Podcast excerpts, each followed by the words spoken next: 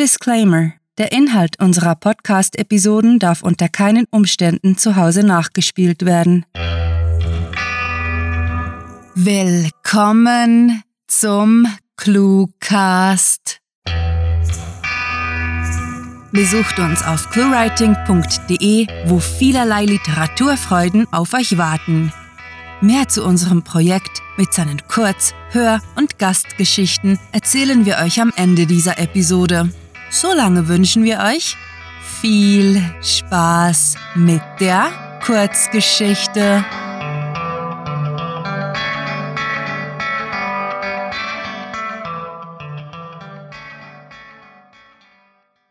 Alphabet des Abschieds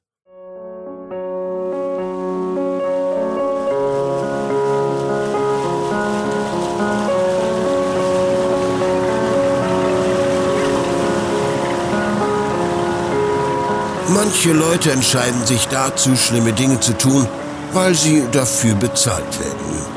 Andere kümmert es schlichtweg nicht oder sie haben gar ihre Freude daran. Wieder anderen fehlt die Wahl. Dann gibt es mich. Ich habe Prinzipien. Jeder stirbt alleine ist einer dieser Sätze, die man ständig zu hören kriegt und die sich wie ein Mantra in den Hinterkopf einbrennt, wo er darauf wartet, einen in den dunkelsten Stunden heimzusuchen. Die Wahrheit ist noch härter. Wir leben auch alleine.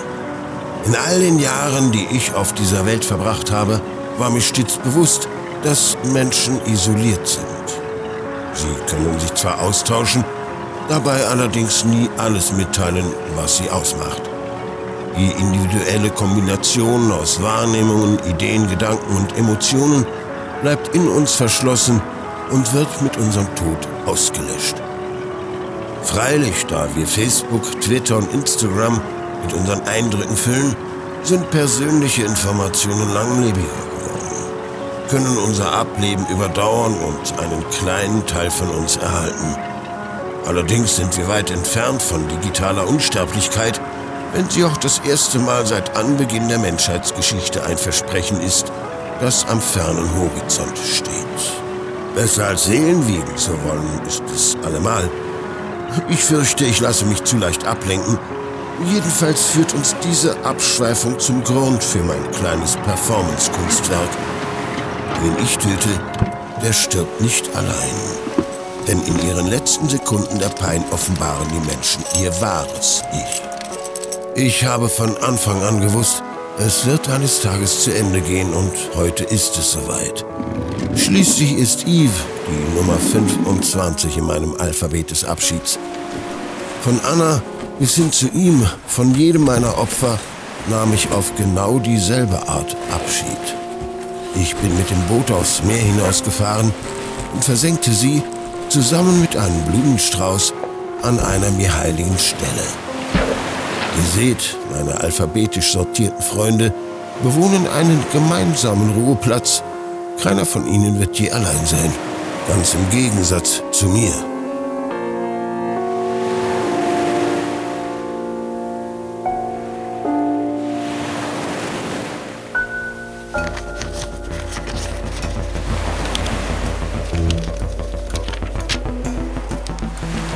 Der Staatsanwalt legte die Kopie des handgeschriebenen Geständnisses angelesen zur Seite und kratzte sich am Kopf.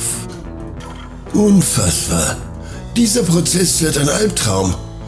Oh. Ja, der Typ ist echt eine Labertüte. So viel Pathos und Gejammer findet man sogar bei Serienkillern selten. Detective Monaghan lehnte sich an den Türrahmen und lachte lustlos mit ihrer Kettenraucherstimme.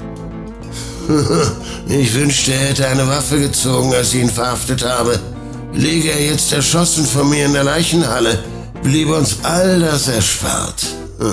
Du als Polizistin solltest derartiges weniger laut sagen, oder? Ach bitte, wir denken es doch beide Fitzroy. Und dann der Name, den die Presse dem Typen gibt. Alphabetkiller. Klingt wie der Bösewicht aus irgendeinem bescheuerten Lernprogramm für Kleinkinder. Stell dir vor, der Typ hätte den Bundesstaat verlassen. Er wäre das Problem des FBI, nicht meins. Jetzt ist er sowieso mein Problem, konterte Fitzroy.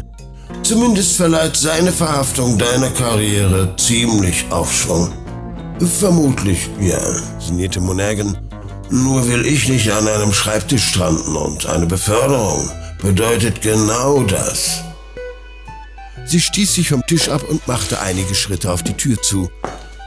Ich bin müde und brauche eine Kippe. Ich mach mal Feierabend. Meine Aussagen sind wir ja schon durchgegangen und die restlichen Vorbereitungen können wir morgen noch erledigen.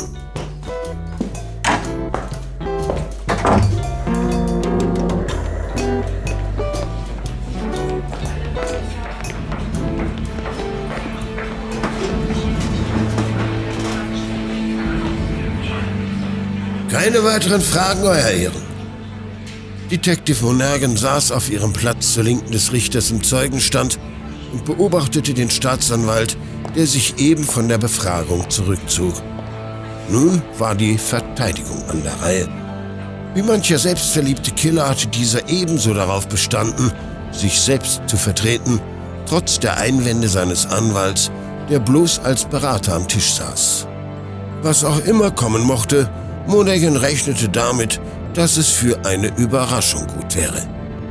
Der Mörder, der 25 Menschen auf dem Gewissen hatte, erhob sich und schritt auf sie zu. Langsam, nahezu gelassen. A Detective, fing er an, gefolgt von einer rhetorischen Pause. Als Sie den Mörder, äh, mich.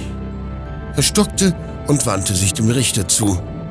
Euer Ehren, äh, darf ich von mir in der ersten Person sprechen? Selbstverständlich, entgegnete der Richter, dessen Doppelkinn aus Monagans Perspektive gigantisch aussah und im Sprechrhythmus siebte. Danke. Damit widmete sich der Angeklagte wieder der Zeugin. Als sie mich verhafteten, war Mr. Cunningham in meiner Gewalt. Man könnte also behaupten, Sie sind eine Heldin, die ihm das Leben gerettet hat. Korrekt? Einspruch, Euer Ehren, rief der Staatsanwalt. Diese Frage hat keinerlei Relevanz für die Verteidigung.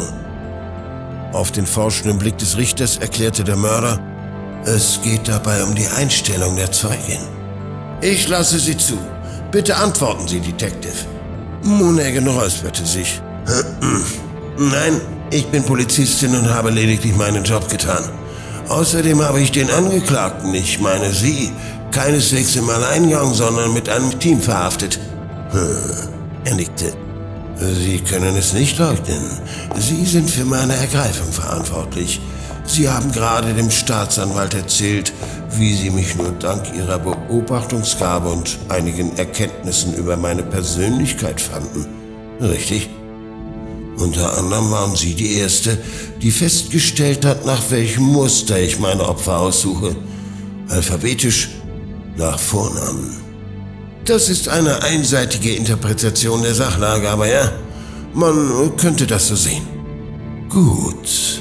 Ein selbstzufriedenes Lächeln spielte um den Mund des Killers.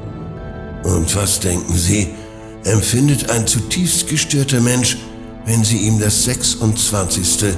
sein finales Opfer verweigern? Die Polizistin kam ins Stocken.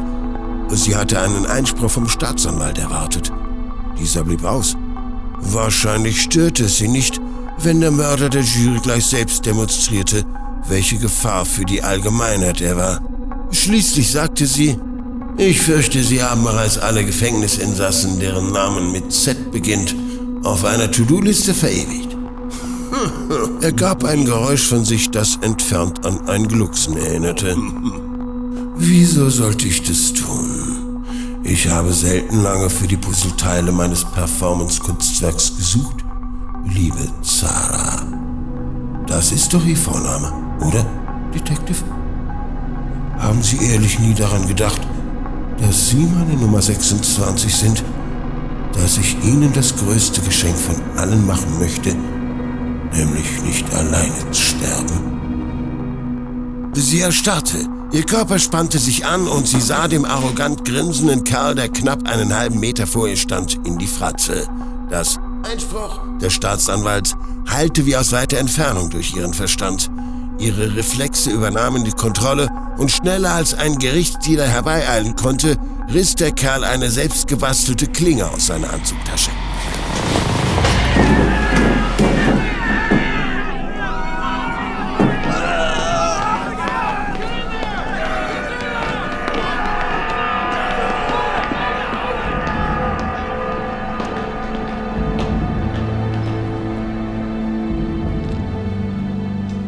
Detective Monaghan stand vor dem leblosen Körper, dessen Blut auf dem alten Parkettboden des Gerichtssaals eine Pfütze gebildet und auf ihrer Hand Spritzer hinterlassen hatte. Die Klinge steckte noch in seinem Hals. Scheiße, flüsterte sie, wenn sie sich auch eingestehen musste, eine große Erleichterung zu verspüren. Der Saal war längst geräumt worden, das übliche Gerichtspublikum hatte seinen Platz den Tatortermittlern überlassen. Fitzroy, der Staatsanwalt, saß neben ihr und klopfte ihr beruhigend auf die Schulter. Alles okay, Detective? Ja, antwortete sie. Ich hätte damit rechnen sollen. Vor allem wundere ich mich, wie es der Kerl geschafft hat, eine Waffe in den Gerichtssaal zu schmuggeln. Fitzroy setzte zu einer Antwort an, als Sarah etwas einfiel und sie schnaubte. Entschlossen stand sie auf und trat, von dem perplexen Staatsanwalt begleitet, an seinen Tisch. Sie hob die Akte des Angeklagten hoch, schlug sie auf und hielt sie ihm unter die Nase. Der Kerl hieß mit Vornamen Zachary.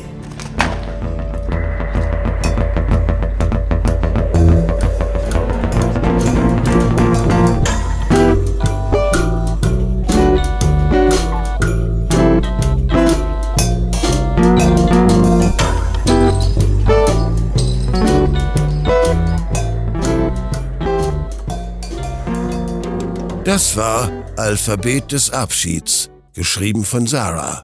Für euch gelesen hat Werner Wilkening. Diese Kurzgeschichte wurde nach einer Titelvorgabe verfasst. Willkommen zurück, liebe Cluehörer. Klickt nicht weg, denn jetzt erfahrt ihr, welche literarische Freuden wir euch sonst noch so zu bieten haben. Seid ihr neugierig, was hinter der Produktion einer Cluecast-Episode steckt? Mehr dazu sowie viele weitere Einsichten in unser Projekt findet ihr in der Sparte Inside ClueWriting auf unserer Seite. Dort gibt es ebenso unzählige Kurzgeschichten zum Lesen, sodass eure langweiligen Tage mit Unterhaltung gefüllt werden. Auch niemals langweilig wird es bei uns auf Patreon. Wir möchten uns megalotastisch bei unseren Patreon-Fans bedanken, die sich für unsere Arbeit und euer Literaturvergnügen einsetzen. Möchtet ihr hier namentlich verewigt oder als Gastautor eingeladen werden? Habt ihr Lust auf exklusive Kurzgeschichten und viele Überraschungen aus dem Hause ClueWriting? Kein Problem! Auf patreon.com slash cluewriting erfahrt ihr, wie ihr euch und uns eine literarisch famose Zeit gönnt. Und kennt ihr bereits unsere Sprecher, die euch die Hörgeschichten taufrisch in die Gehörgänge liefern? Besucht diese Helden des Cluecast auf cluewriting.de und vergesst nicht, dem Echo ihrer Stimmen zu folgen. Das Playback schreitet fort und ihr wisst, was das bedeutet. Es ist Zeit, Abschied zu nehmen. Bis wir nächste Woche wieder da sind, könnt ihr euch gerne mit uns auf Twitter und Facebook unterhalten und Literatur und Unsinn austauschen. Mit fantastiliardischem Dank fürs Zuhören und den besten Wünschen. Eure Cluecaster.